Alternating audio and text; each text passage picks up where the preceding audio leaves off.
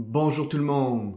Aujourd'hui, l'épisode 61 s'intitule Trois facteurs et un bonus pour aider le SEO et la monétisation du contenu de votre site web en 2022. Avoir un commerce électronique est tout un défi. On vit souvent des déceptions ou de la frustration. Que faire pour rentabiliser mon commerce en ligne? Qui engager pour m'aider à réussir? Comment évaluer le ou les professionnels qui ont le mandat de rentabiliser mon commerce électronique et de le transformer en véritable actif numérique? Vous écoutez Commerce électronique et actif numérique avec Nicolas Roy. La raison d'être de mon podcast est très simple. C'est d'aider les propriétaires de commerce électronique à comprendre, contrôler et posséder leur commerce électronique et les composantes qui l'entourent. Parce que je crois sincèrement que c'est la meilleure manière de rentabiliser à court terme et de se bâtir des actifs numériques qui prennent de la valeur à long terme. En cette fin d'année 2021 et avec l'arrivée de 2022, c'est souvent le temps de faire des bilans et de se fixer des objectifs. Le défi avec les objectifs est de persévérer dans leur atteinte. Le meilleur exemple est celui des salles d'entraînement qui se remplissent en janvier et se vident progressivement à la Saint-Valentin pour être environ au même volume à la mi-mars. Quand j'étais entraîneur, je disais souvent en farce que c'était le coup fatal du spring break. Pour qu'un objectif tienne, il doit être smart, soit spécifique, mesurable, adaptable, réaliste et précis en termes d'échéancier temporel. En marketing numérique, les objectifs ayant rapport avec la création de contenu et la monétisation risquent d'être élevés et avec raison.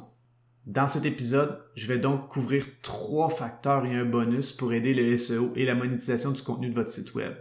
Je vais agrémenter le tout d'une histoire et d'exemples pour que ce soit plus concret. Avant de débuter l'épisode, j'aimerais vous inviter au groupe Facebook Commerce électronique et actifs numériques.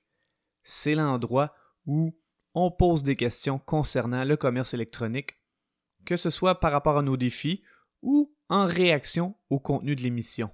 Alors c'est un rendez-vous, le groupe Facebook Commerce électronique et actifs numériques. Et oui, le contenu sera fort probablement un des objectifs ciblés par les gens qui veulent améliorer leur marketing web en 2022.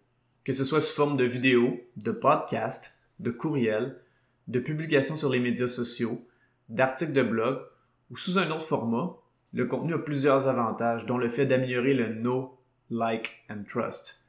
Donc en faisant du contenu, les gens vont plus vous connaître, plus vous apprécier et plus vous faire confiance. C'est quand même plaisant quand le contenu a assez de portée dans le marché cible pour que l'entreprise ou la personne représentant l'entreprise soit reconnue. Du bon contenu, c'est toujours bon pour la visibilité de l'image de marque. Si vous connaissez ma position sur les actifs numériques, vous vous doutez bien que j'aime que le contenu soit fait sur un site web ou par courriel. Dans un premier temps, je vais parler du contenu créé sur un site web parce que ça a une grosse incidence sur le SEO. Le contenu sur un site web se fait sous forme de blog qui, lui, peut avoir du texte, des images, des photos, des vidéos et même un ou plusieurs podcasts intégrés. La question qui se pose souvent quand vient le temps de créer du contenu sur un blog est très similaire à celle qui revient dans un gym quand vient le temps de se remettre en forme. Dans le gym, on va se demander ce qu'on doit faire pour se remettre en forme. On va se poser des questions comme est-ce qu'on doit en faire beaucoup? Est-ce qu'on doit y aller intensément? Est-ce qu'on doit prendre des repos longs ou des repos courts? Combien de fois par semaine est-ce qu'on doit s'entraîner? Ces questions sont très légitimes et ce sont des questions de base qui vont permettre de choisir les paramètres de la charge d'entraînement en fonction du point de départ et des objectifs de la personne. Pour le marketing de contenu par le blog, il y a aussi des paramètres à prendre en considération. C'est d'ailleurs souvent une question qui revient pour le SEO parce qu'on veut que le contenu soit trouvé sur Google. Alors les trois questions ou paramètres qui reviennent souvent sont ceux de la qualité, de la quantité et de la vélocité.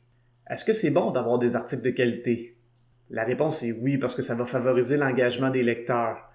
Habituellement, tout dépendant des industries, le contenu sur le web va être informatif et divertissant pour garder les gens engagés et le design sera agréable à lire ou à survoler. Est-ce que c'est bon d'avoir de la quantité? La réponse est oui, parce que l'exhaustivité de l'information est une preuve de la maîtrise du sujet aux yeux de Google. Ça fait donc partie d'une manière d'évaluer le EAT, Expertise, Authority, Trust. Est-ce que c'est bon d'avoir de la vélocité, c'est-à-dire une bonne fréquence de publication? Oui, Google apprécie parce que ça attire son attention et ça prouve que l'entreprise est sérieuse. C'est donc bon pour le EAT. La vélocité de publication attire aussi beaucoup les robots de Google parce que Google n'a pas intérêt à revenir sur un site web qui ne change presque jamais. Ces trois paramètres sont bons, mais pour les avoir les trois, ça demande des ressources. Tout comme à l'entraînement, il faut faire des choix en fonction de ses capacités et de ses objectifs. Par contre, l'avantage de la création de contenu est que contrairement à l'entraînement, ça peut être délégué. On peut même maintenant être assisté par l'intelligence artificielle, et c'est un sujet fascinant en soi. En 2022, je vais certainement élargir mon offre de services de création de contenu parce que c'est souvent un facteur limitatif qui ralentit l'avancement SEO de plusieurs entreprises. Il y a aussi l'inverse qui peut survenir. Récemment, une entreprise pour laquelle je fais de la consultation a décidé d'y aller à fond pour créer du contenu. Ils ont beaucoup aimé mon analogie par rapport à une brindille qui est difficile ou impossible à sculpter sans briser, alors ils étaient très motivés à avoir du contenu en quantité et en vélocité. Cette entreprise avait aussi un degré acceptable de qualité dans ses articles, mais ça aurait pu être encore mieux. Il manquait des images, des vidéos pour compléter certains aspects avec un support visuel, et le design au niveau du visuel pouvait être amélioré. De plus, l'entreprise n'avait aucun auteur de rattacher à ses articles de blog. L'entreprise est jeune et son image de marque est encore faible. D'avoir une personne qui a une bonne réputation pour signer et endosser les articles aurait déjà augmenté la qualité de l'article en, en, ayant plus de EAT. Sinon, c'est correct, la réputation de l'entreprise va croître avec le temps.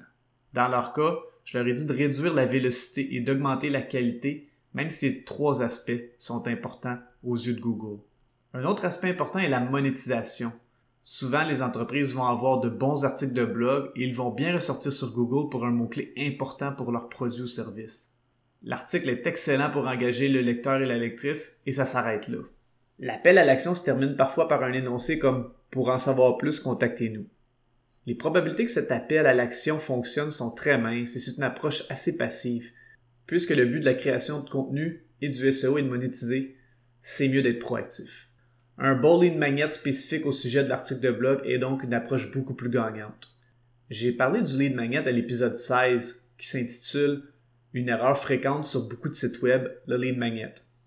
Le lead magnet, c'est la transition proactive entre le marketing de contenu et une conversion pour pouvoir faire un suivi auprès de la personne. Les meilleurs lead magnets sont spécifiques au problème ou à la solution présentée dans le contenu.